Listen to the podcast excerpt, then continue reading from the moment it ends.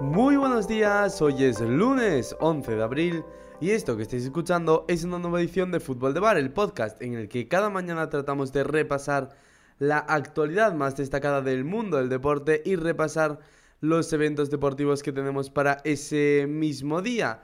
Hoy venimos con un programa cargado de noticias ya que ha sido un fin de semana donde hemos tenido absolutamente de todo ya que ha habido eh, jornadas de las ligas domésticas en el mundo del fútbol, hemos tenido los últimos coletazos de esa temporada regular de la NBA, además pues de las carreras de Fórmula 1 y de MotoGP de las que enseguida hablaremos. Pero antes de comenzar a repasar todo eso, vamos como siempre a empezar a ver las portadas de los cuatro principales diarios deportivos en nuestro país.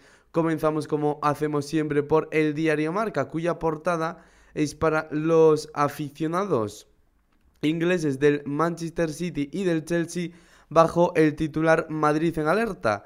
Y es que dice el diario Marca que llegarán 4.000 ingleses con entrada y se teme a otros muchos sin ella. Ese problema habitual que sucede en España cada vez que hay un partido de algún equipo español contra algún conjunto del fútbol inglés y es que los aficionados desplazados, esos hooligans, siempre pues acaban armando bastante lío en el centro de la capital de España, así que veremos si se repite eso. Sobre los partidos, sobre ese Real Madrid-Chelsea, el marca que dice que falta un día y que Vinicius ya es centenario en victorias, el Madrid tendrá primas dos años después. El Chelsea nunca jugó en el Bernabéu. Eso es lo que cuenta el marca sobre ese Real Madrid-Chelsea y sobre el Atlético de Madrid. Manchester City dice faltan dos días. El vestuario lo tiene claro, no hay que volverse locos para la remontada. El City empata 2-2 con el Liverpool en un partido. Esos son los datos que nos cuenta el diario Marca sobre ese encuentro entre el Atlético de Madrid y el Manchester City. Además, un diario marca que también en su portada guarda espacio para hablar del partido del Barça, de esa agónica victoria en el día de ayer contra el Levante por dos goles a tres, de la que dice Bellón mantiene vivo al Barça. Pasamos ya al diario AS que en portada aparece Luca Modric bajo el titular al sprint. El Real Madrid olvida la debacle del clásico con tres triunfos consecutivos. Dice el diario AS que además recalca que esta semana tiene duelos clave con el Chelsea y el Sevilla en la Champions y la Liga y que llega lanzado a esta recta final pero sin triunfalismos. Eso es lo que nos cuenta el AS sobre esta semana clave en el seno del Real Madrid. Nos vamos ya a los diarios catalanes que los dos, como no puede ser de otra manera, se hacen eco de esa victoria del Barça ante el Levante en el último minuto del partido El Mundo Deportivo que titula Lucky Luke.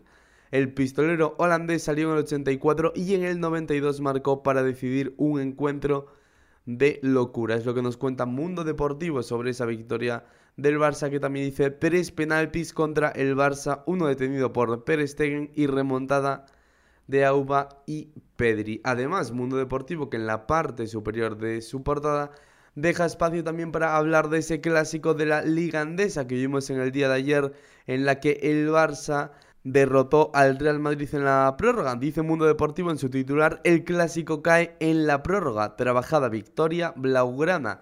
Simirotic descalificado junto a Avalde. Nos vamos ya por último a repasar la portada del diario Sport, que también es, como decimos, para ese triunfo del Barça ante Levante. El Sport que titula épico el Barça ganó un partido loco en el que recibió por primera vez en la historia tres penaltis en contra, dice el Sport que añade también que Aubameyang empezó la remontada, Pedri puso al Barça por delante y Luke de Jong dio la victoria en el minuto 94. Sobre esa victoria del Barça de baloncesto en el clásico también se hace eco Sport y dice victoria in extremis en la prórroga. Nos vamos ya a comenzar este repaso a lo que nos ha dado de sí el fin de semana y comenzamos hablando de la Liga Santander, una Liga Santander cuya jornada se abría el viernes con un partido entre el Sevilla y el Granada, un auténtico partidazo en el que pudimos ver seis goles y que se llevó el Sevilla por cuatro goles a dos.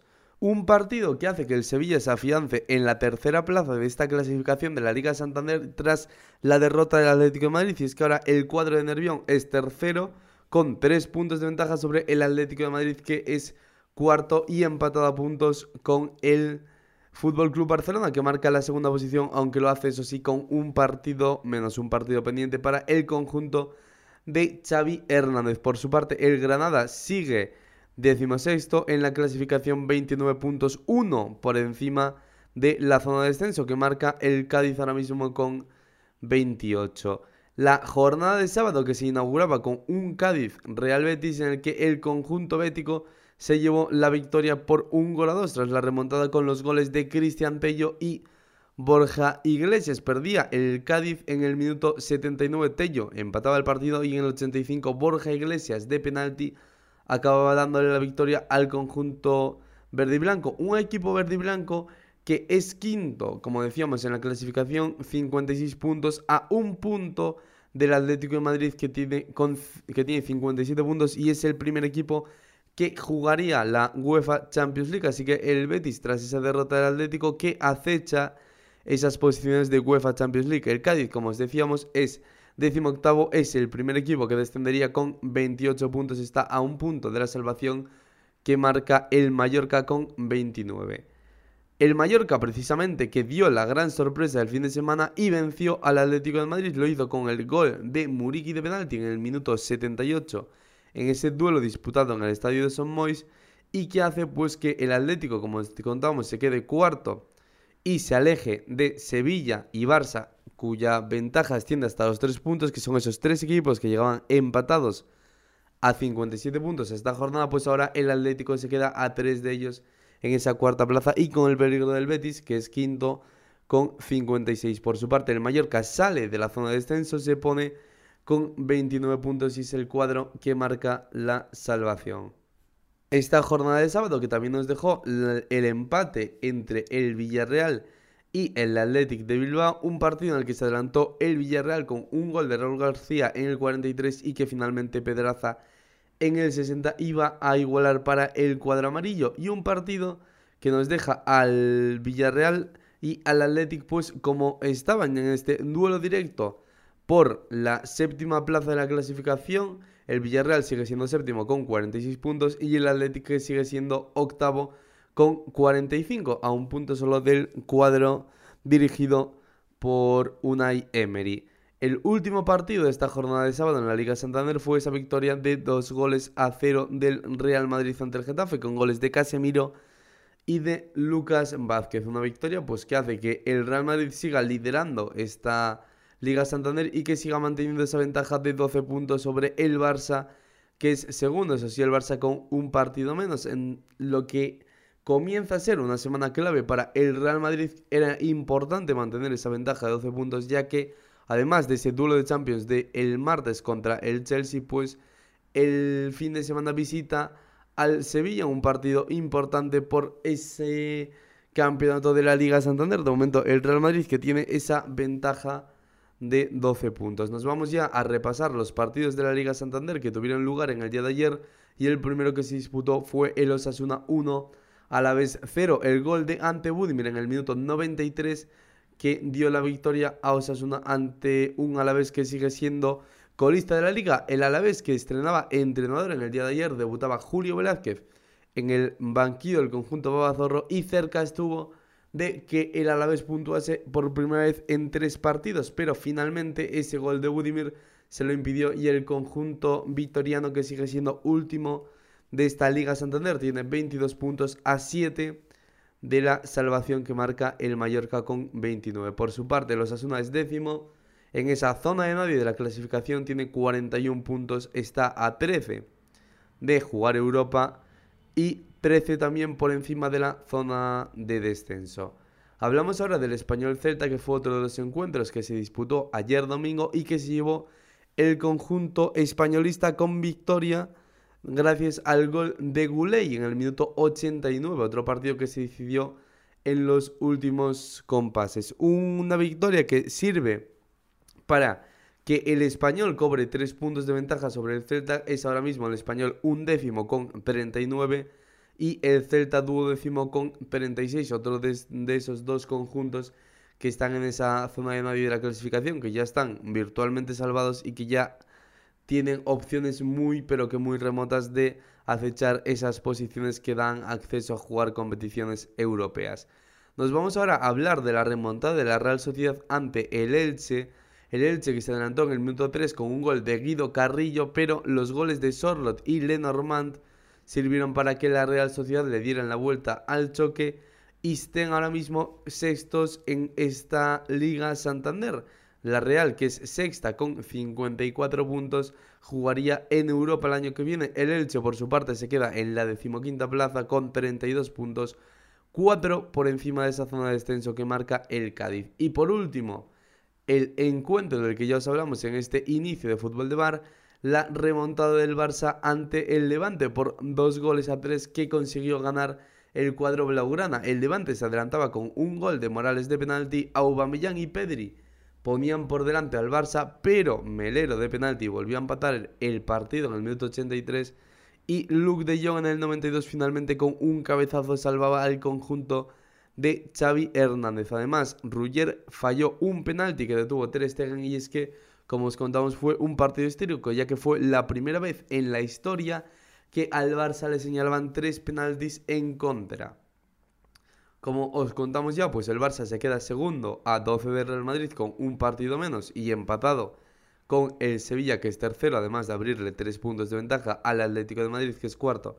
Y es ese equipo que cierra las posiciones de la UEFA Champions League y el Levante por su parte que sigue siendo décimo noveno con 22 puntos está a 7 de la salvación, empatado a puntos con el Alavés que es vigésimo y último clasificado de esta Liga Santander. Además, en el día de ayer vamos a hablar rápidamente de fútbol internacional, ya que en la Premier League tuvimos un auténtico partidazo, el que enfrentó al Manchester City y al Liverpool y que servía para decidir o por lo menos tratar de dar algo de luz a esa clasificación de la Premier League, ya que ambos llegaban como primero y segundo con un punto de diferencia y continúa Así, el partido, que fue un auténtico partidazo en el minuto 5, Kevin De Bruyne eh, adelantaba al Manchester City en el 13. Tío Goyota empataba para el Liverpool.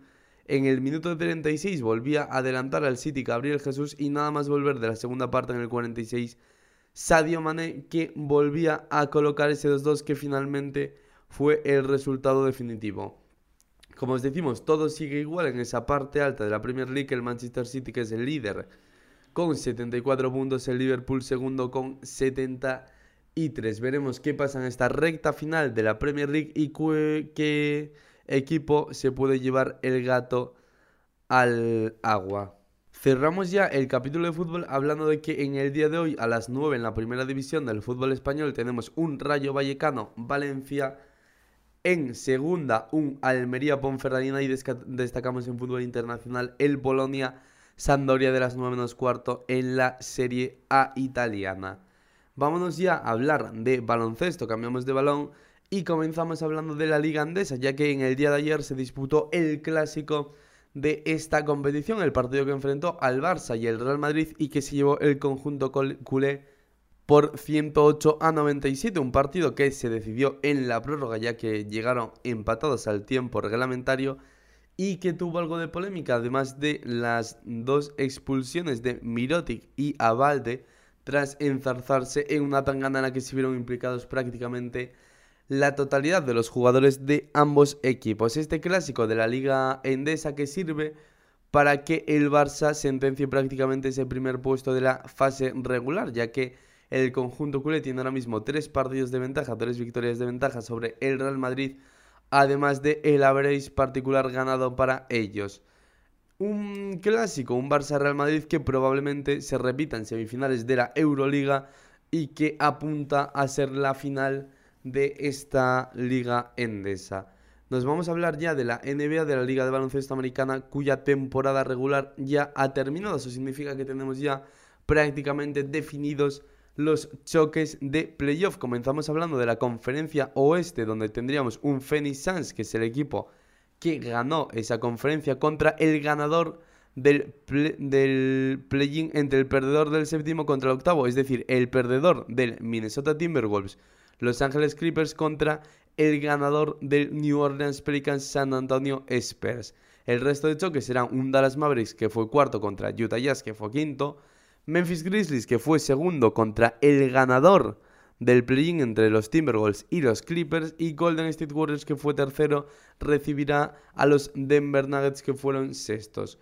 En la conferencia este, Miami Heat, que fue el ganador de la conferencia, se enfrentará al ganador del play-in entre el que pierda de ese duelo entre el séptimo y el octavo, es decir, ese Brooklyn Nets, Cleveland Cavaliers, el que pierda jugará contra el ganador del Atlanta Hawks, Charlotte Hornets, y pues el que gane esa eliminatoria de play-in se enfrentará contra Miami Heat, que fue primero. Los otros duelos de este playoff serán un Philadelphia 76ers, que fue cuarto, contra Toronto Raptors, que fue quinto, Boston Celtics, que acabó segundo contra el ganador del play-in entre Minnesota Timberwolves y Los Angeles Clippers, y un Milwaukee Bucks, que fue tercero contra los Chicago Bulls, que acabaron esta fase regular en el sexto lugar. Seguimos hablando de la actualidad de este fin de semana, ya que tuvimos también carrera de Fórmula 1 en el, circuito de Albert Park en Australia. La victoria que fue para Charles Leclerc, un, un incontestable Charles Leclerc, que hizo un auténtico carrerón que dominó prácticamente a su antojo todo el fin de semana, ya que hizo la pole y la victoria fue totalmente incontestable, metiéndole más de 20 segundos a Checo Pérez, que fue segundo, y tercero fue George Russell, que completó el podio. Muy mala suerte para los pilotos españoles. Carlos Sainz, que tuvo un error y abandonó en las primeras vueltas, y Fernando Alonso, que fue decimoséptimo, aunque un fin de semana totalmente arruinado por lo que pasó con ese motor del Alpine en clasificación. Y es que Fernando Alonso venía en verde en el primer sector, venía en morado en el segundo, es decir, venía con el mejor tiempo de la sesión para hacer la pole position y salir primero, pero el motor Alpine que volvió a fallar, su coche se quedó totalmente apagado y pues Fernando acabó colisionando contra el muro, algo que marcó pues evidentemente ya su carrera, su fin de semana, además su carrera que también con bastante mala suerte, ya que le estaba funcionando la estrategia de ir con neumático duro hasta que un safety car arruinó todo ya que reagrupó a esos coches y hizo que con la parada de Fernando pues saliese muy atrás y no saliese en una posición en la que iba a salir pues superando ya a varios coches gracias a esa elección del neumático duro. Hemos tenido también carrera de MotoGP, el Gran Premio de las Américas en Estados Unidos que se llevó Enea Bastianini. Segundo fue Alex Rins. Tercero, Jack Miller. Además, Johan Mir, que fue cuarto. Y Mar Márquez acabó sexto tras una gran remontada ya que salía en la última posición de la parrilla. En Moto 2, victoria para Tony Arbolino. El segundo, que fue el japonés Ayagura. Y tercero, Jake Dixon. El mejor español fue Jorge Navarro. Quinto. Y en Moto 3, victoria española para Jaume Masía Segundo que fue Denis Foggia. Tercero Andrea Migno. Una apretada carrera clásica de Moto 3 en la que esos cuatro principales pilotos entraron prácticamente a la vez en menos de un segundo todos ellos. Esto ha sido lo más destacado de este fin de semana en lo que se refiere al mundo del deporte. Así que nosotros vamos a cerrar ya nuestro capítulo de fútbol de bar. Volvemos mañana como siempre, pero antes recordaros que estéis atentos a nuestras redes sociales porque por ahí tendréis noticias sobre el proyecto y os avisaremos pues cuando estén disponibles pues el picorcito de esta semana o el formulando analizando este gran premio de Australia de Fórmula 1. Como os digo, esto ha sido todo. Recordad arroba fútbol de bar, ahí podéis seguirnos y cerramos ya este episodio de lunes 11 de abril. Volvemos mañana como siempre para contaros lo más destacado de la actualidad deportiva. Así que espero que tengáis un buen día.